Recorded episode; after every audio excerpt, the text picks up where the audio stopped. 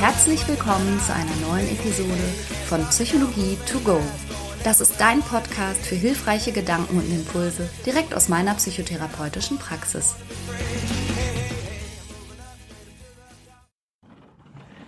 Hi, schön, dass du reinschaltest und heute auch wieder zuhörst. Falls du dich wunderst, was im Hintergrund so pluckert, ich weiß nicht, ob man das in der Aufnahme hören wird. Ich wohne am Niederrhein und das Geräusch, das du da hörst, ist Regen, denn dieses Geräusch ist das, was wir ungefähr constantly von September bis April eben hier so hören. Und da ich unterm Dachfenster sitze, während ich aufnehme, ist das jetzt eben mein Hintergrundgeräusch. Aber vielleicht wohnst du ja auch in so einer Region und du, du hast das schon mal gehört. In der heutigen Episode soll es um das Thema Enttäuschung und das Überwinden von Enttäuschungen gehen. Und bevor ich loslege, will ich aber noch was Lustiges loswerden. Und zwar hat mich das Redaktionsnetzwerk Deutschland erwähnt. Die haben einen Artikel veröffentlicht, neun Psychologie-Podcasts, die helfen, achtsamer zu leben.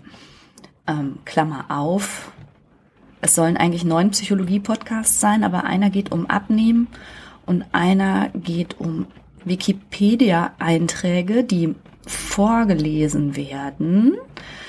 Ähm, und einer geht um Müllvermeidung und einer geht um Sex. Aber gut, sa sagen wir mal, es wären neun Psychologie-Podcasts und die haben was ganz Lustiges über mich geschrieben. Das muss ich unbedingt kurz vorlesen. Wie als kleiner Disclaimer und Warnung zur Einleitung. So, im Gegensatz zu so manch anderem Psychologie-Podcast streut Cerutti manchmal das sprichwörtliche Salz in die Wunde, statt ihre Hörer nur mit wohlig warmen Worten zu umkuscheln. Wer sich darauf einlässt, kann viel darüber lernen, warum er sich verhält, wie er sich verhält. Also, brace yourself, hier kommt Sugar and Spice, hier kommt vielleicht ein bisschen Salz in deine Wunde. Also eigentlich ist das nicht meine Absicht, aber es hat mich auch überrascht. Bin ich nicht wohlig, warm und kuschelig? Ich bin im Podcast viel, viel, viel kuscheliger als in echt, um ehrlich zu sein. Ich bin schon von der direkteren Gangart. Also ich möchte niemanden verletzen. Salz in die Wunden ist auch nicht in Wirklichkeit meine Absicht, aber eine gewisse Nachdenklichkeit zu erzeugen ist vielleicht auch kein Fehler. Und da ja Sisu mein Lebens- und Podcast-Oberthema ist, Sisu, dieser finnische Begriff für Mut und Nervenstärke und Energie und Fokus, dann geht es bei diesem Fokus natürlich auch immer darum, dem Drachen ins Auge zu schauen, wie man so sagt. Also auch mal ein bisschen genauer hinzuschauen, was einen so umtreibt im Inneren. Und ja, das mag auch schon mal Zwiebeln. Im heutigen Podcast geht es um Enttäuschung um die großen und um die kleinen Enttäuschungen und wie du damit umgehen kannst. Und diesmal bin ich aus ganz mh, mm, egozentrischen Gründen darauf gekommen, auf dieses Thema. Ich gebe dir nur ein Stichwort. Rösti Burger ist nicht Signature Burger.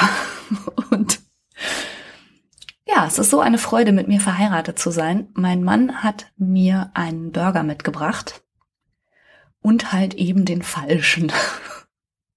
Und diese Enttäuschung darüber, dass, also ich hatte mir eben vorgestellt, diesen einen Burger, den ich wirklich gerne esse, diesen einen einzigen Burger, also genau diesen Burger esse ich. Andere Burger esse ich eigentlich überhaupt nicht. Auf den habe ich mich gefreut. Und dann kam er mit dem falschen Burger in der Absicht, mir was besonders Gutes zu tun auch noch. Ah, so dass ich noch nicht mal schmollen konnte, weil er hat es wirklich gut gemeint. Aber dennoch hat mich das veranlasst, über dieses Gefühl von Enttäuschung nachzudenken und was eigentlich mit uns passiert, wenn ein Wunsch oder eine Erwartung oder eine Hoffnung sich nicht erfüllt und sich eine Diskrepanz auftut zwischen dem, ja, was wir so im Kopf hatten und wie es sich dann am Ende in Wirklichkeit ausgeht. Und jetzt ist mein Burger-Beispiel natürlich so ein ganz alltägliches, blödes Mini-Beispiel.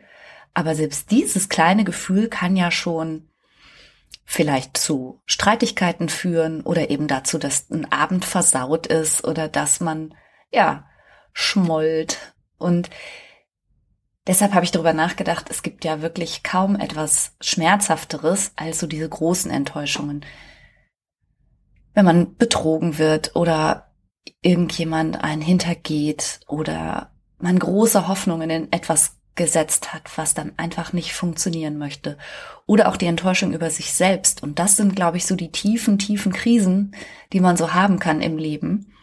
Und äh, ja, darüber wollte ich heute was erzählen. Jetzt kommt Werbung. Unser heutiger Werbepartner ist Frank. Und da fühle ich mich natürlich direkt ein bisschen emotional hingezogen. Weil du Franker bist? So in der Art.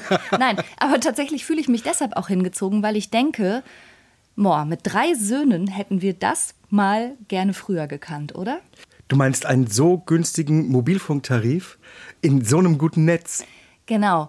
Also wenn die ihre Podcasts auf doppelter Geschwindigkeit durchhören und dabei gleichzeitig durch alle Apps hopsen, da geht ja schon mal so ein bisschen Datenvolumen drauf.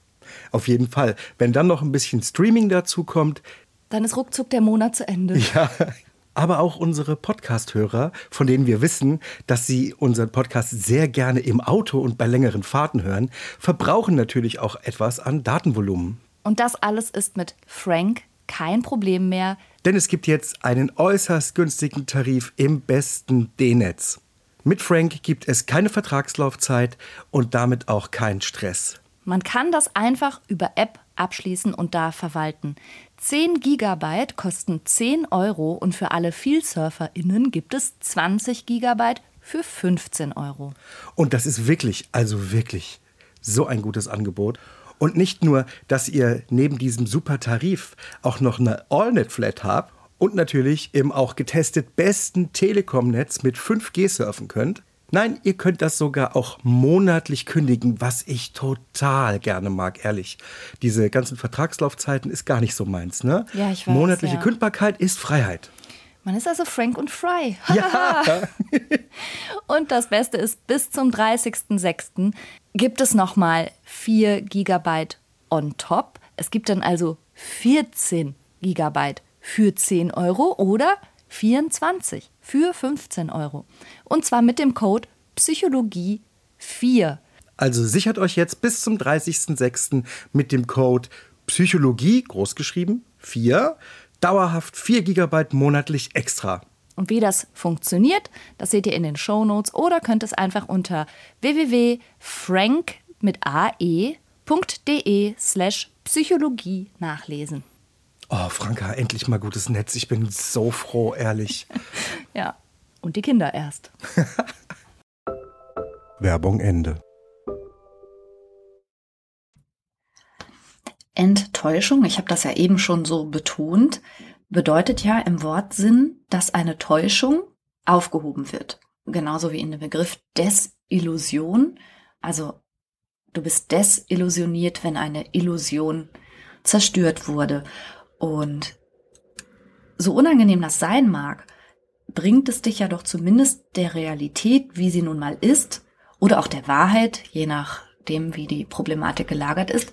Also eine Enttäuschung oder auch desillusioniert zu werden, bringt dich der Realität und der Wahrheit näher. Und das muss man jetzt emotional natürlich nicht automatisch jubelnd begrüßen, aber es lohnt sich ja schon auf jeden Fall mal anzuerkennen, dass Enttäuschung immer impliziert, dass man selber offenkundig falsch lag. Und dann geht es jetzt darum, aufzuspüren, ja, wie, wie konnte es zu dieser Fehleinschätzung, zu diesem, zu diesem falschen Urteil oder zu dieser Täuschung oder zu dieser Illusion überhaupt kommen?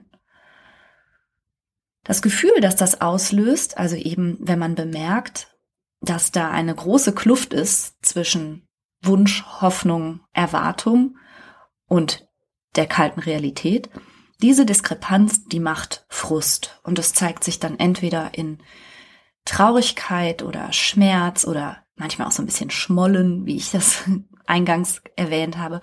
Aber es kann auch wirklich ein richtig schockhaftes Erleben sein und eine ganz, ganz tiefe Krise auslösen. Oder es erzeugt Ärger, Wut, Empörung oder Verbitterung. Und das hat damit zu tun, eben, wie man das betrachtet, wie man diese Enttäuschung bewertet und was man für die Ursache oder wen man für die Ursache dieser Enttäuschung hält. Und an dieser Stelle muss man direkt ein bisschen aufpassen, denn der Impuls ist bei ganz vielen Menschen da, sofort die Schuld für das eigene schlechte Gefühl im Außen zu suchen und mit Vorwürfen um sich zu werfen oder ja, jemand anders dafür verantwortlich zu machen. Also nach dem Motto, du hast mich enttäuscht. Und das ist schon mal im Grunde der erste, vielleicht sogar der wichtigste Tipp im Umgang mit Enttäuschung. An dieser Stelle und aus diesem Affekt heraus keine Schnellschüsse bitte. Ähm, das ist ja das, was ich eigentlich immer sage. Also man soll Gefühle wahrnehmen und es ist total wichtig, die auch, ja, richtig einzusortieren und sich aber auch einen Moment Zeit zu nehmen, darüber zu reflektieren, was ist hier gerade passiert. Also du bekommst da gerade eine wichtige Information über dein Innenleben. Das ist aber keine Aufforderung, sofort den Schuldigen zu suchen oder jemand anders anzuklagen, sondern nimm dir mal die Zeit zu gucken, okay, was ist jetzt passiert? Also jeder von uns ist ja schon mal in Freundschaften oder Liebesbeziehungen oder im Job oder sonst wie damit konfrontiert gewesen, dass es Enttäuschungen gegeben hat, dass jemand sich ganz anders verhalten hat, als man das gehofft hatte, dass jemand Treue geschworen hat und dann doch nicht treu war, dass sich ein Jobangebot viel versprechend anhörte und am Ende nichts gehalten hat. Also es gibt ja kein menschliches Leben ohne diese Enttäuschungen. Aber bevor du jetzt diesem Gefühl stattgibst im Außen und ähm, dich ja ärgerlich, wütend oder so dem, dem nächstbesten das um die Ohren haust, betreibe bitte auf jeden Fall erstmal Ursachenforschung. Also stell dir doch mal folgende Fragen. Hat jemand dir fest zugesagt, diese deine Erwartung zu erfüllen? War deine Erwartung, deine Hoffnung und dein Wunsch überhaupt klar formuliert? Also, denn damit zum Beispiel, das finde ich ganz interessant. Ich hatte letzte Woche ein Erstgespräch mit einer ähm, Patientin. Und da muss ich ganz ehrlich sagen, da war ich ein bisschen froh über die Gesichtsmaske, die ich ja zurzeit trage, weil sie sagt, es geht ihr schlecht und sie ist depressiv, weil ihr Leben hatte sie sich irgendwie schon anders vorgestellt und Ihr Mann erfüllt ihr nämlich nicht das Leben, das sie gerne gehabt hätte. Entschuldigung, aber da, da entgleist es mir kurz, ne, weil ich mir denke, okay, wow, sie ist enttäuscht von ihrem Leben und schuld ist ihr Mann. Also so viel zum Thema Ursachenzuschreibung. Ich habe dann so ganz vorsichtig versucht zu explorieren, worin denn ihre Wünsche und ihre Erwartungen lagen und ob der Mann die denn wohl auch kennt oder ob hier auch Hellseherei im Spiel noch hätte sein sollen, dass der Mann jetzt auch einfach ahnen soll, was sie sich wünscht.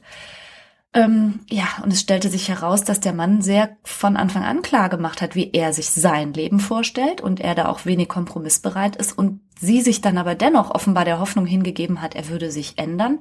Ich will ja jetzt gar nicht so ins Detail gehen. Du kannst dir diese Gemengelage vielleicht vorstellen. Also bitte, bevor du mit Ursachenzuschreibungen ins Außen gehst, betreib erstmal Ursachenforschung in Hinblick auf deine Kommunikation, aber auch sozusagen die Angemessenheit deiner Wünsche und Erwartungen, die du ans Außen richtest. Kant hat gesagt, Begehren ohne die Kraftaufwendung der Hervorbringung des Objekts, das ist dann ein Wunsch. Und das mag jetzt meiner steilen feministischen Prägung geschuldet sein, aber ich bin halt der Meinung, wer einen Wunsch hat, muss die, die Kraftanstrengung der Hervorbringung auch selber hervorbringen. Oder, um das mal ganz deutlich zu sagen, Prinzessin, wenn du was willst, musst du auch was dafür tun, und zwar selbst. Also nochmal, wenn du dich enttäuscht fühlst, im Großen und im Kleinen, frag dich mal ganz ehrlich, sind deine Wünsche, Erwartungen und Hoffnungen realistisch gewesen? Oder gab es vielleicht sogar eine kleine Vorahnung, dass es so nicht ist? Oder gab es sogar deutliche Hinweise, dass dein Gegenüber nicht bereit, nicht in der Lage oder nicht willens ist, das zu erfüllen, dann hast du dich selber getäuscht. Und das höre ich tatsächlich häufig, also gerade auch in Liebesbeziehungen oder wenn es um Treue geht, dass es eigentlich schon lange, lange irgendwelche Verdachtsmomente gab und die hinterher geschockten, enttäuschten, traurigen und wütenden Zurückgelassenen, wenn sie ganz ehrlich mit sich selber sind, hm, wie soll ich sagen, fast schon mit Kraft eigentlich eine Illusion aufrechterhalten haben. Damit möchte ich gar keinesfalls dazu aufrufen, dass du jetzt in deiner Partnerschaft misstrauisch wirst oder beginnst, äh, deine Partnerin oder deinen Partner zu kontrollieren. Aber wenn es Enttäuschung in solchen Bereichen gibt, gab es häufig auch schon Hinweise. Das möchte ich nur damit sagen. Also manchmal hat man ja doch Instinkte und möchte aber einfach nicht, dass die Illusion platzt oder der Traum. Und das trägt dann aber dazu bei, dass dann vielleicht der Schmerz umso größer ist, wenn dann diese Blase platzt, von der man eigentlich wusste, dass es eine Blase ist oder hätte wissen können. Also sei da mal ehrlich mit dir selber. Und ehrlich mit sich selber zu sein und auch auf solche mh, hm, Bauchgefühle zu hören und dann, was ich schon sagte, dem Drachen ins Auge zu schauen, das ist dann wahrhaftig Sisu. Das ist der Blick in die Realität und auf die Wahrheit und das tut weh, aber es ist letztlich, ja, erspart es dir vielleicht auch eine Enttäuschung oder eine noch größere Enttäuschung. Wir alle sind vielleicht so ein bisschen Disney-mäßig auf Happy Ends gepolt und erwarten immer, dass alles Mögliche gut sein soll. Ich habe ja letztes Mal schon den Film Frozen erwähnt, in der letzten Episode oder in der vorletzten. Und den habe ich mit meinem kleinsten Sohn geschaut und da ist doch diese Szene, wo Elsa richtig eingefroren zu sein scheint. Und die, die Szene wurde mir lang. Ich war total betroffen und ganz traurig. Und dann hat mein kleiner Sohn gesagt, Mama, es wird auf jeden Fall alles gut. Entspann dich, die taut wieder auf. Und da habe ich gedacht, ja, okay, ja, für einen Disney-Film ist das wahrscheinlich eine realistische Erwartung seinerseits, aber das Leben, Freunde, ist nicht immer so. Und in so einer Illusion brauchen wir uns auch nicht bewegen. Also die Welt ist halt einfach Tatsache, nicht immer nett, höflich, fröhlich, sauber, pünktlich und all das, was man sich in einem perfekten Disney-Film wünschen würde, ganz und gar nicht. Und das ist quasi mein nächster Tipp. Überdenke mal deine Standards.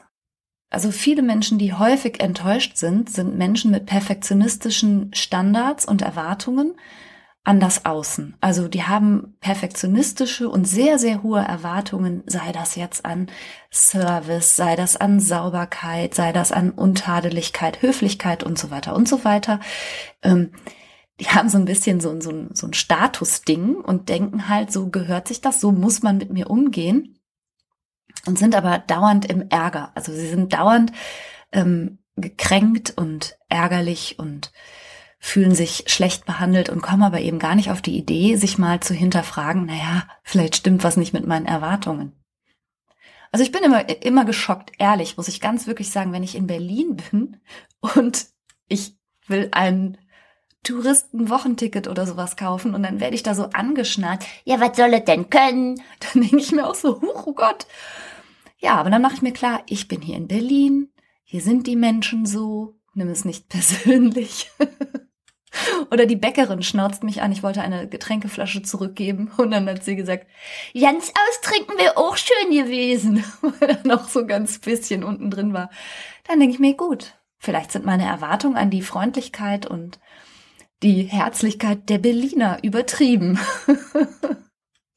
ja, also, Entschuldigung, ich habe heute nur so flapsige Beispiele. Du hörst bestimmt diese Podcast-Folge, weil du gerade selber Enttäuschungsschmerz durchlebst und denkst, was erzählt die für bekloppte Beispiele? Aber tatsächlich gilt dieser Mechanismus im Kleinen wie im Großen. Frag dich ehrlich selbst, bist du mit dieser Erwartung der, bei der richtigen Person? Bist du am richtigen Platz? Wie wahrscheinlich ist das, dass diese Hoffnung, dieser Wunsch sich erfüllt? Und da auch ein Stück weit mit Akzeptanz dran zu gehen, dass Dinge sich manchmal anders entwickeln, Realitäten sich verändern. Und darüber darf man immer traurig sein. Das ist gar nicht der Punkt. Du darfst traurig sein, du darfst auch enttäuscht sein. Mir geht es nur darum, was du dann am Ende daraus machst. Also nochmal, keine Schnellschüsse, keine übereilten Vorwürfe ans Außen, erstmal Innenschau betreiben und sowohl abklopfen war, war mein Anspruch, meine Hoffnung realistisch und auch habe ich das denn ausreichend gut kommuniziert. Denn so unausgesprochen unter dem Motto, ich kann ja wohl erwarten das, das funktioniert einfach häufig überhaupt nicht. Denn Menschen sind keine Hellseher, das habe ich ja an anderer Stelle schon häufig genug gesagt. Und da zitiere ich Konrad Adenauer, wir müssen auch die Menschen nehmen, wie sie sind, es gibt nämlich keine anderen. Und jeder Jack ist anders und wenn dir irgendwas super wichtig ist, heißt das für den anderen eben einfach noch gar nichts. Ärger und Trauer haben ja häufig die gleiche Wurzel letztlich in Frustration.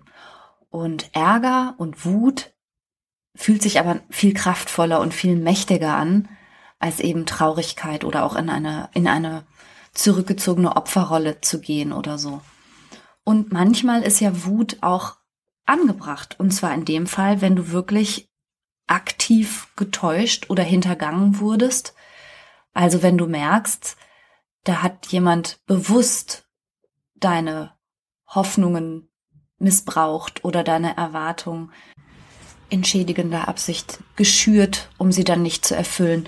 Also wenn wir richtig über, über böswilligen Betrug sprechen, dann ist ja der Ärger oder die Wut, also letztlich diese Kampfreaktion, die da in dir nahe liegt, vielleicht auch sogar angebracht, um, um einfach für dich selbst aufzustehen und dass sowas nicht geht und dass es vielleicht auch jemandem anders nicht nochmal passiert. Also ich habe tatsächlich auch schon zweimal Fälle gehabt in meiner Praxis, wo Frauen zum Beispiel auf Heiratsschwindler reingefallen sind. Und das ist so eine furchtbare Enttäuschung, wenn jemand so manipulativ mit deinen Gefühlen spielt und dir ja tatsächlich auch Versprechungen macht und das an unserer verwundbarsten, privatesten Stelle quasi. Also du schenkst jemandem dein Herz und erfährst hinterher, dass derjenige nie gleich für dich empfunden hat. Ich kann mir kaum was Schmerzhafteres vorstellen. Und da finde ich dann aber eine, eine Reaktion, die darin besteht, denjenigen dann auch zu verklagen und auch auf ein Urteil zu beharren und so. Also erstens so als innere Wiedergutmachung, aber auch um andere Frauen davor zu schützen, ist da natürlich völlig angemessen. Also bitte verstehe meinen ersten Appell nach der Innenschau jetzt nicht so, dass ich sage, wenn du enttäuscht bist, dann ist es immer nur dein Gefühl und insofern auch deine Verantwortung und auch dein Problem. Also klar gibt es auch Situationen, in denen du enttäuscht wurdest, weil jemand anders dich zuvor aktiv getäuscht hat. Verstehe mich da nicht falsch. Mir ist völlig klar, dass es diese Situation natürlich auch gibt. Aber es ist eben nicht in jedem Fall so, dass jemand dich absichtlich irgendwie eingeseift hat und irgendwie falsche Tatsachen vorgeschützt hat oder so. Das ist dann der Fall für Zorn, aber so ist es ja eben auch nicht immer. Ich bin kein Freund von Rache, aber von Konsequenzen schon. Und auch da lohnt sich manchmal ein schonungsloser Blick auf das eigene Verhalten. Agiere ich gerade, weil ich jemandem, der mir Schmerzen zugefügt hat, um denjenigen auch zu schädigen und weil ich will, dass es demjenigen auch schlecht geht? Oder habe ich sozusagen ein Interesse, dass derjenige eine Konsequenz spürt. Das ist natürlich ein Unterschied. Ne? Also ob jemand strafrechtlich zum Beispiel dann der, der Verurteilung zugeführt wird oder ob ich jemandem absichtlich jetzt das Leben schwer mache, weil derjenige mich vermeintlich getäuscht hat. Ich denke da an so Rosenkriege nach Scheidungen, wo man am Ende über den letzten Cent bis aufs Blut zankt oder die Kinder mit hineinzieht oder auch ähm, Kontakte mit den Kindern unterbindet oder sowas, einfach nur, weil man möchte, dass es dem anderen auch schlecht geht. Auch da mal einen ehrlichen Blick drauf zu werfen, was rechtfertige ich eigentlich hier alles durch mein enttäuschtes Gefühl und den Schmerz, den ich fühle, ziehe ich das alles heran, um jetzt gerade mich selber im Grunde furchtbar zu benehmen. Und das erlebe ich leider auch allzu häufig, gerade bei so sehr unschönen Trennungen, dass es dann nur noch darum geht, dem anderen auch weh zu tun Nur das ist halt echt keine Lösung und auch keine reife Reaktion, wie ich die mir als Psychotherapeutin natürlich von uns erwachsenen Menschen so wünschen würde. Vielleicht, um dann noch ein bisschen Salz in die Wunden zu reiben, wie ich es immer so tue, vielleicht hinterfragst du dich da an der einen oder anderen Stelle auch mal, macht es deinen Schmerz besser, wenn du jemand anders jetzt auch leiden lässt, nämlich die Person, die dir vermeintlich diese Enttäuschung zugefügt hat. Und an dieser Stelle wiederhole ich nochmal, weil ich, was ich eigentlich eben schon gesagt hatte. Da gehört ein Stück weit Akzeptanz dazu, dass die Welt sich verändert, dass Realität sich verändert und vielleicht gehört auch Akzeptanz dazu, dass jemand, der vor zehn Jahren gesagt hat, dass er dich liebt, dich jetzt nicht mehr liebt. Und ich weiß, dass das eine, also allein schon sich das anzuhören, tut vielen Menschen weh. Und mein Mann war total geschockt, als ich ihm mal gesagt habe, und ich meine es aber so, du kannst dich jeden Tag neu entscheiden. Und ich weiß, das klingt total verrückt, wenn man verheiratet ist und sich ein Versprechen gibt, ein Eheversprechen quasi gleichzeitig zu sagen, ja, das finde ich total schön, dass du mir das jetzt versprichst, aber du kannst dich trotzdem jeden Tag neu entscheiden. Ich werde dich nicht auf dieses Versprechen vom heutigen Tag festnageln in zehn Jahren.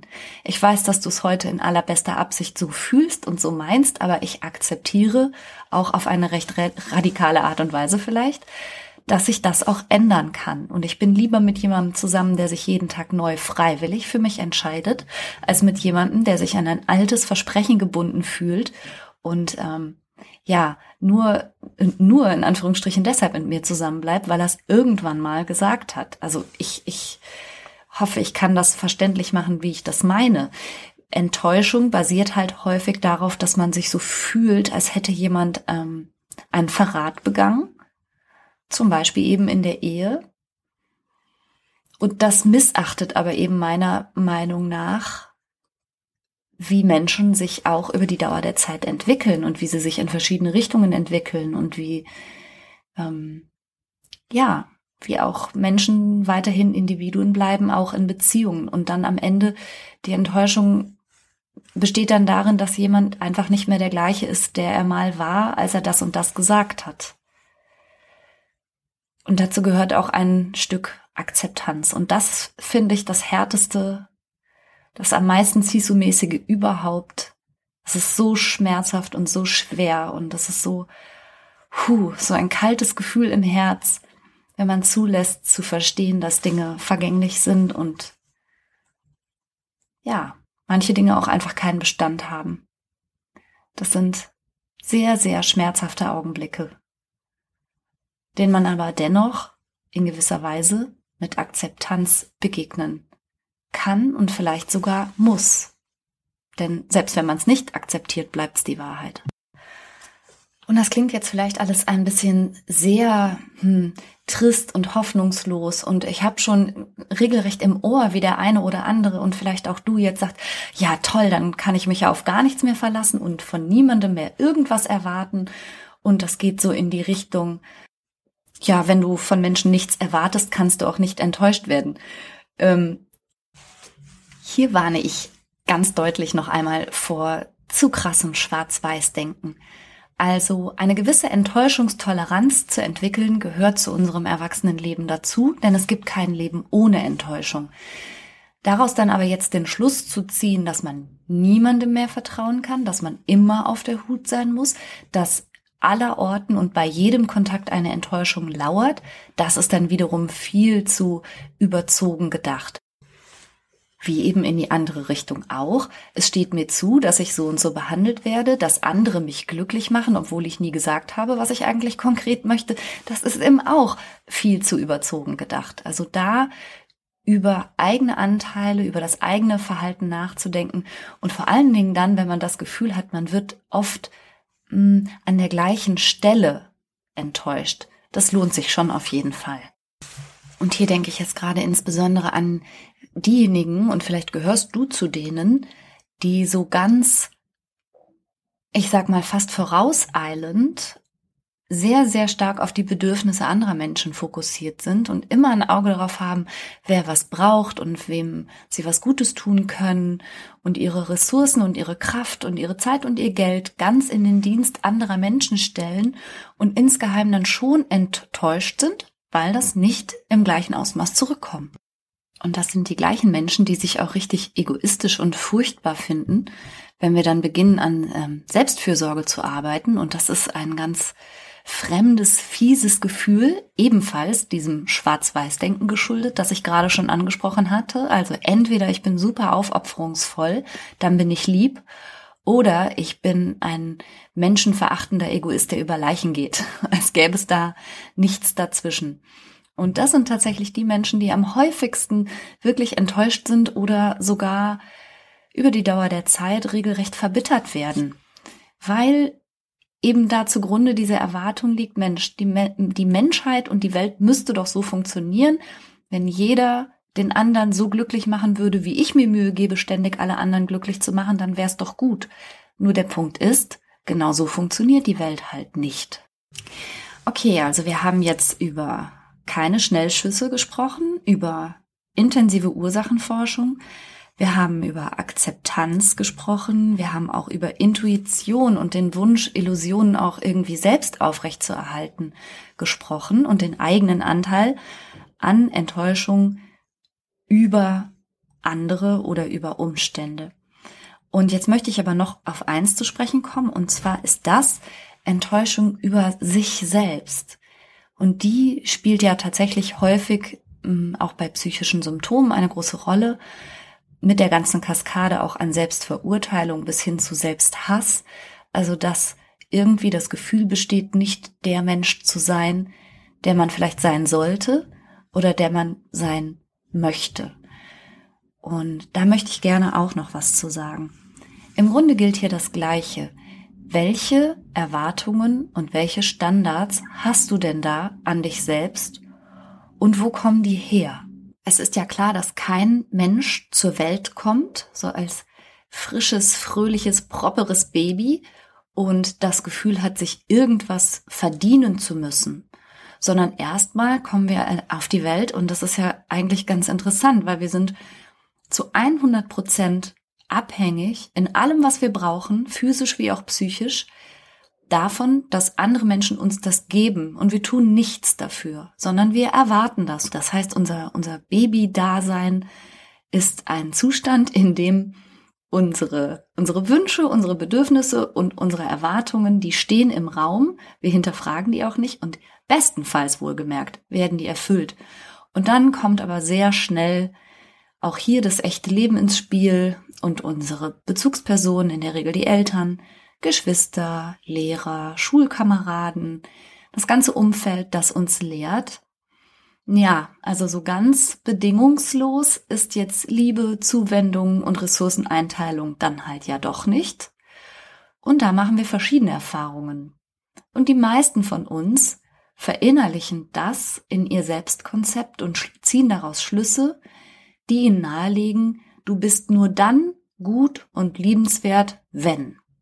Zum Beispiel, wenn du leistungsfähig bist oder wenn du sehr attraktiv bist oder niedlich oder unterhaltsam oder fleißig oder aufopferungsvoll.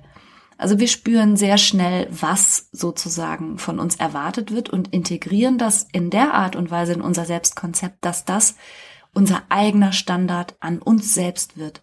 Und gleichzeitig verstehen wir, dass Erwartungen nicht zu unterlaufen sind, denn wenn in der Erziehung auch noch viel mit Begriffen wie jetzt bin ich aber enttäuscht oder du bist eine Enttäuschung hantiert wird, dann wollen wir das vermeiden.